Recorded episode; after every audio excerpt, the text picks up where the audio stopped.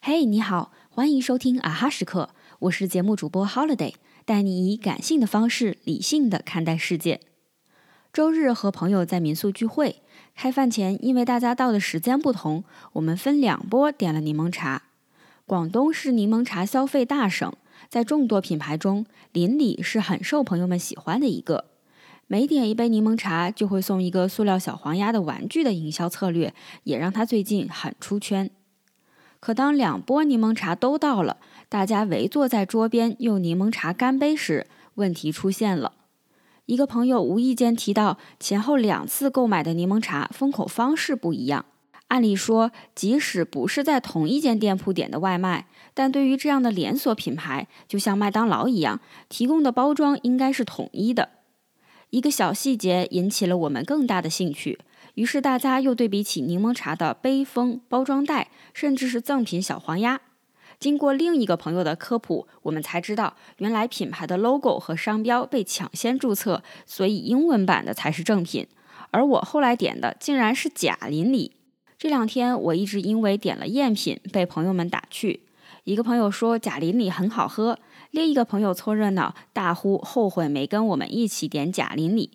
第一波点柠檬茶的朋友甚至在提到品牌名时还要特意加上真，以示和我的区别。不过这也让我意识到了品牌的价值。事实上，我们发现邻里真假有别，并不是通过产品的口味，而是通过包装上的细微区别。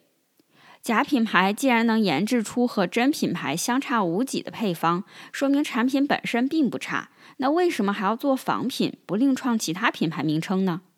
让我们先回顾一个经典：如果蒙上你的双眼，在两个相同的杯子里分别倒入可口可乐和百事可乐，你能仅凭口味分辨出来它们的区别吗？事实上，大部分人都不能。但为什么平日购买的时候，有些人喜欢可口可乐，有些人喜欢买百事？因为大家买的不仅仅是可乐本身，更是对品牌所传达的价值的认同。还有一句你一定听过的例子：可口可乐的传奇副总裁罗伯特曾说过：“假如一把大火把工厂全部烧掉，仅凭可口可乐四个字，公司很快就能东山再起。”这句话很好的诠释了品牌的价值。可乐也好，柠檬茶也好，其实这类产品本身的差异性并不大，但是依然有很多人会执着于某一个品牌。这种执着就是基于对品牌认同感的忠诚，也是品牌最重要的无形资产。